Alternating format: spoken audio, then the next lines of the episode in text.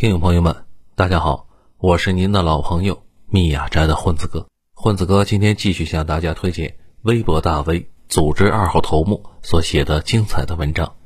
这些文章都发表在他的个人公众号“九斌”以及头条号“九斌 Pro”，欢迎大家去关注。今天我们分享的文章的题目是：中国制造和德国制造到底差在哪儿呢？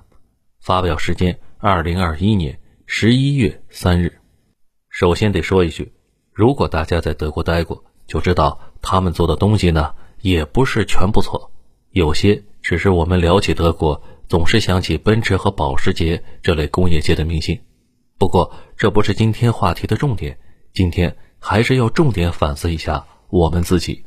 文章的开始，先给大家讲一个我亲身经历过的事。还在我大学的时候，当时院里请了一个国内著名的软件公司负责人去演讲。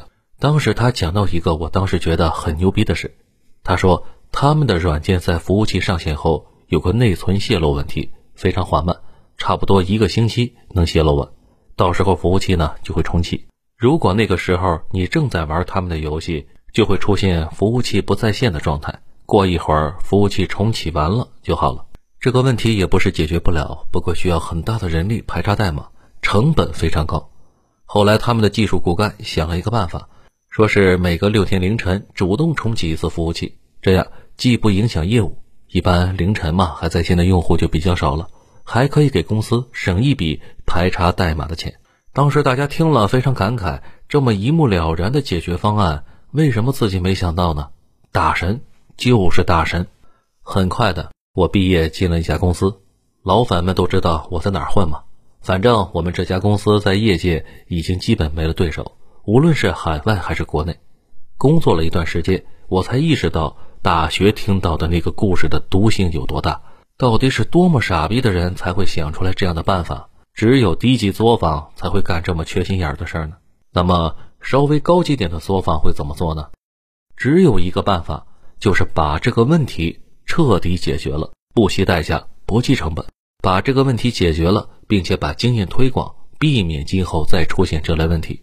很简单的道理，你做任何一个产品，其实整个开发过程就是一个个设计、开发、发现问题、解决问题的过程。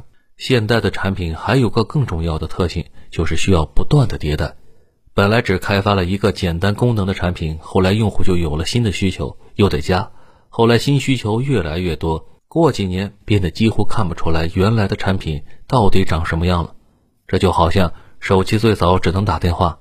后来是发短信，再后来功能越来越多，现在什么都干，唯独打电话非常少了。或者有点像盖楼，你盖好第一层，就得确保这层不能有任何质量问题。如果在一个残次品基础上不断迭代，最早的那个问题迟早会变得没法收拾。一开始一个礼拜崩一次你不解决，到后来每天崩五次，你们的产品基本上就是个废产品了，谁还会用呢？到最后几乎确定的是。你得花好几倍的代价去解决当初的那个问题。再深入一点，那种复杂的产品，比如手机或者火箭，每个部件都需要达到恐怖的精度，因为每个部件的精度差一点点，集合在一起就成了一堆太空垃圾了，根本没法用。国内长期以来饱受这种毒鸡汤的困扰，把各种偷奸耍滑当成本事了。再后来发现上面说的这些呢，还只是第一层。到了第二个阶段，责任心固然重要，但是工业生产时代责任心只是一部分，最关键的是流程。毕竟我兢兢业业、无比认真的写代码，就能确保不出问题吗？当然不行，需要专业的测试人员来测试，再通过闭环流程追踪测试出来的问题，这样也可以防止我哪天懈怠了，不再像以前那么兢兢业业，照样可以保证产品质量。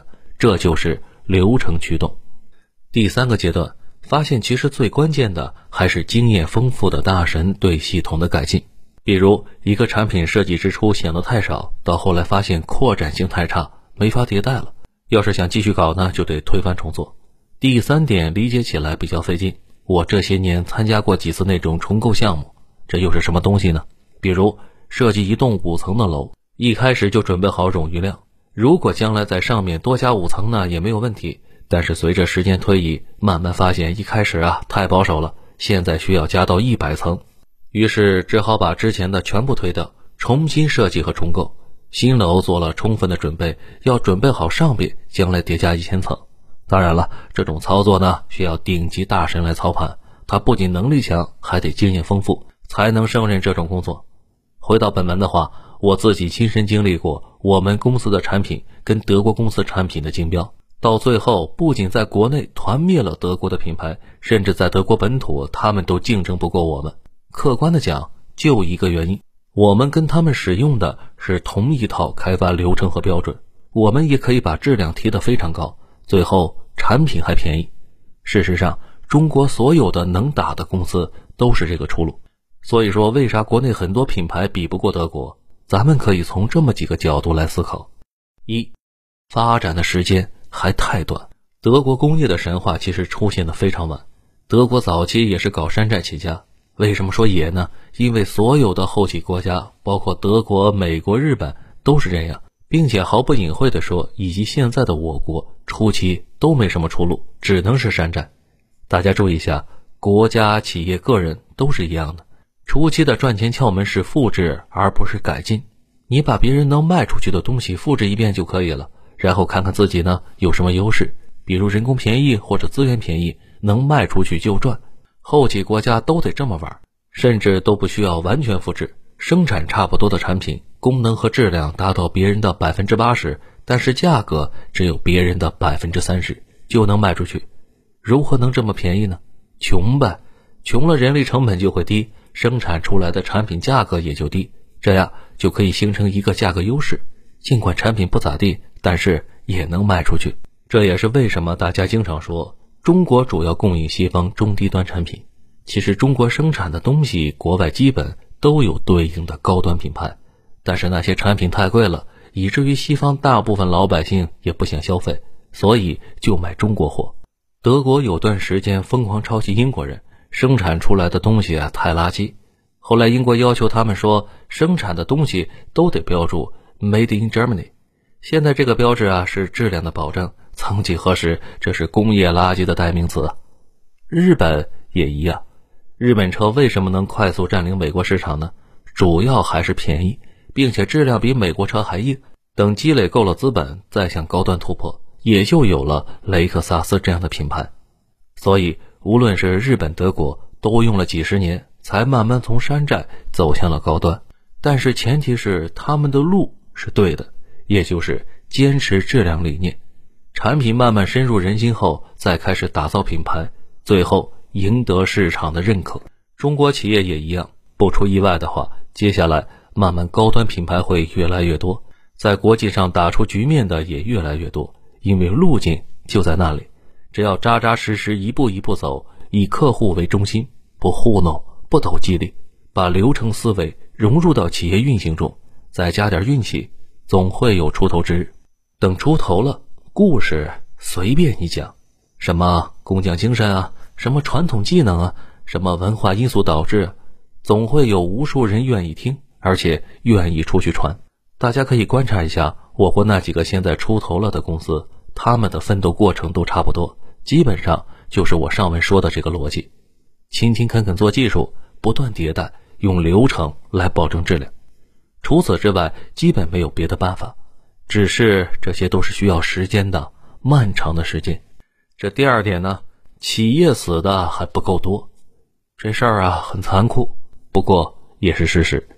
大家想过一个问题没有？为什么整个西方发达国家的企业管理模式都差不多呢？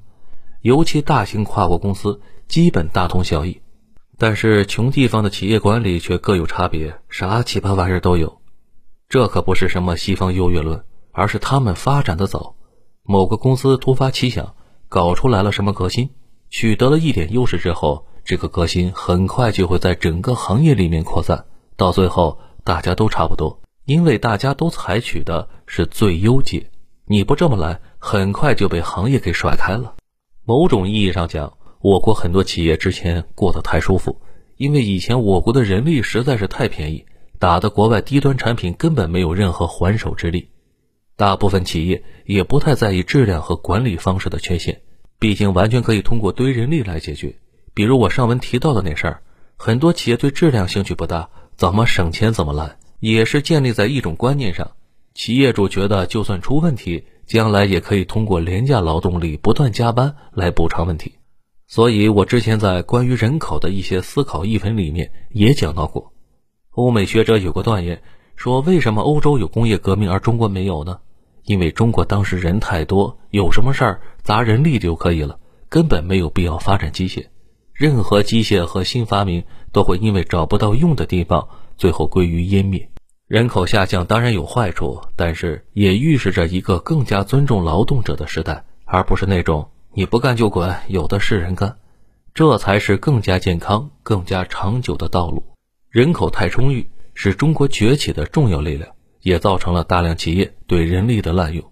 只有资源不足的时候，大家才会通过复杂工具和流程来仔细控制成本。今后慢慢企业就不再是比拼那些低端产品了，低端产业也会彻底拼成红海，谁都赚不到钱的。到时候，质量、品味、迭代性等特点才会成为产品的核心竞争力。企业不想死，就得谋出路，最后万物归宗，自然会走向极度重视质量的路线上去。否则就得去死，这可没有什么民族性可言，基本上是一个市场经济的必然发展方向。在这个过程中，大量不合格的企业会死去，同时又有大量的新企业加入进来，落后的观念就这样被淘汰了。此外，很多人喜欢提的一件事儿，人家生产的产品质量好，是因为工人的工资高、待遇好。其实啊，仔细想想就能发现，这是个鸡生蛋，蛋生鸡的问题。以我国现在制造业的收益水平，支付工人的工资是注定高不到哪里去的。尤其是我国以前人力资源近乎无限，所以工资很难上去。稀缺才涨价嘛，无限供应哪来的溢价空间嘛？当然了，如果工资不是那么低，发达国家的产能他也不会来中国嘛。把这个理解了，就知道改善工人待遇基本只有两个办法：首先是搞出来独立品牌，我们自己吃掉所有的附加值。现在很多产品的附加值全被欧美吃了，中国就是拿个辛苦钱。只有企业赚了钱，才能给工人改善待遇。另外一条路呢，就是不要有那么多的工人。其实这一点很关键。我看提的人很少，很多人觉得只有高端产能才能提高工人工资。其实大家去看看稍微高端点的产线，就知道普通工人是干不了那些事的。普通工人最好的出路还是去伺候别人，多简单！工人供大于求，自然要不上去价。那工人去哪里呢？发达国家的情况来看，社会涌现出城市中产阶级后，自然需要大量的人去伺候，比如。饭店需要大量的厨子，理发店需要很多的托尼。中国人均医生和律师也很少，接下来会有一波大爆发的。此外，还有拍短视频的，去互联网大厂的，还有各种形形色色的服务人员。事实上，现在这些人的平均工资比电子厂高得多。不少人可能觉得理发师能有什么出息呢？其实，托尼们的天花板很高。房地产中介们都知道，北京很多互联网公司员工都买不起的房。被这些人买走了。大城市里细分门类的头部都非常非常高，还有太多人感慨年轻人都不愿意去工厂。其实这也是一种市场的自发配置，年轻人可以不去厂里就得到更高的工资，说明我国已经发展出来了一个巨大的第三产业。工人不那么多，也就可以避免互相压工资，工人的待遇嘛，自然而然的就会得到改善。说到这里，肯定有人问嘛？那德国是怎么解决的？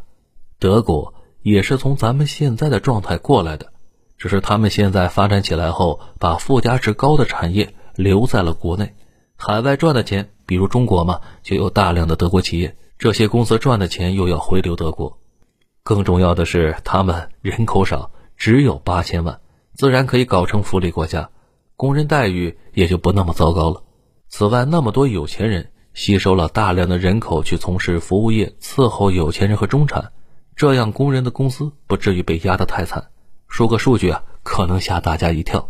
据德国联邦统计局统计，截至二零一九年底，德国就业人数四千五百三十万，同比增长百分之零点六。其中，农业就业人数六十点六万，制造业就业人数一百一十四点五万，服务业人数三千三百六十七万。其实您看，他们的工人啊没多少，也正是因为蓝领少，所以工资能上去。我知道很多人不太服，不过将来发展的趋势是制造业规模越来越大，但是工人越来越少。今后体力劳动者去伺候脑力劳动者就可以了，制造业不会需要太多人，需要很多人的制造业的收入都不会太好的。至于很多人念念不忘的那种一辈子在一个岗位的情况，这种情况呢，无论是德国还是日本。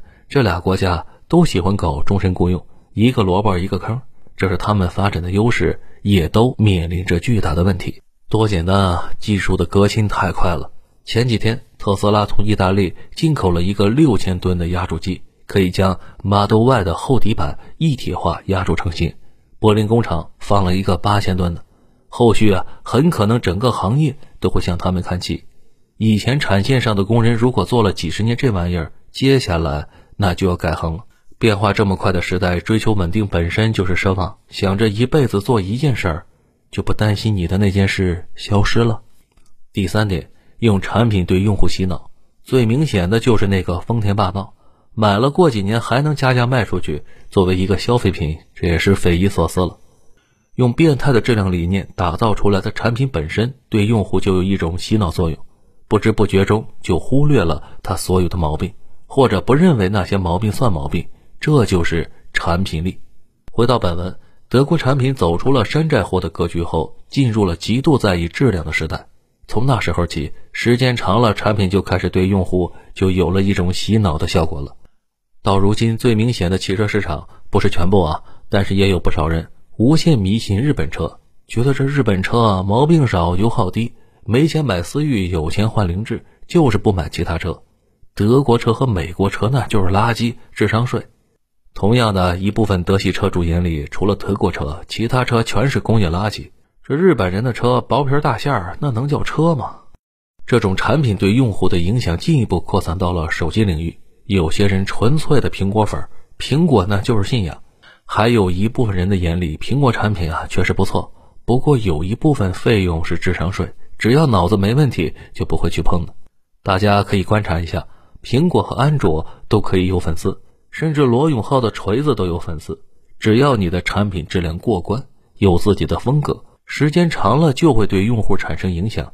坚持以市场为导向做下去，慢慢各种关于产品的神话也就来了。为什么我们很少听说俄罗斯产品呢？主要也是他们的产品质量差又粗放，根本没什么市场。文末总结一下。动不动就聊民族性是一种很 low 的思考问题方法。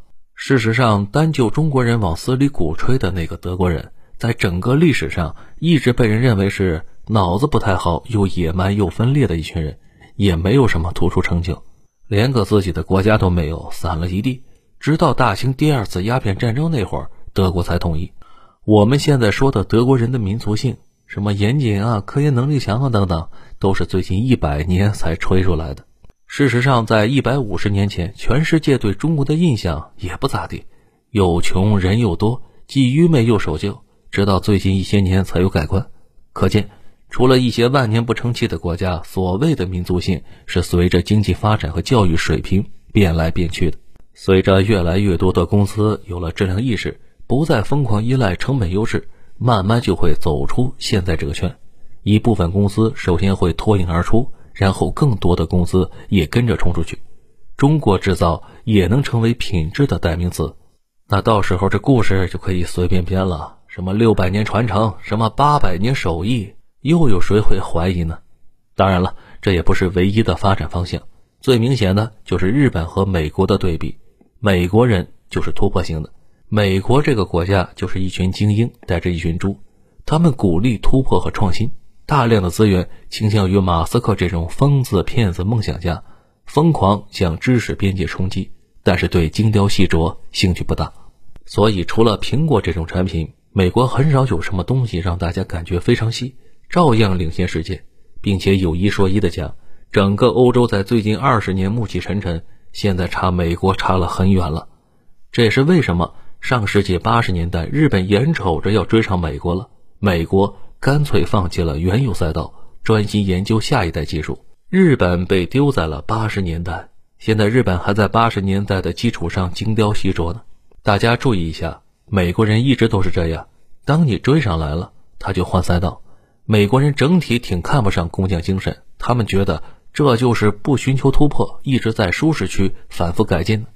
我国接下来肯定是两条腿走路，既要修复之前被毒鸡汤毒害的心灵，把质量意识灌输到一代人的脑子里，也要鼓励突破，给年轻人和梦想家机会。除此之外，也没有什么好的选择了。好了，文章到这里就结束了，感谢九编大佬，我是您的老朋友密雅斋的混子哥。如果您喜欢这个节目，请订阅并分享给您的朋友们。如果您能给这个专辑《九编里的故事》一个五星好评的话，那将是对作者和主播最大的鼓励和支持了。在这里，混子哥谢谢大家，我们下期节目再会。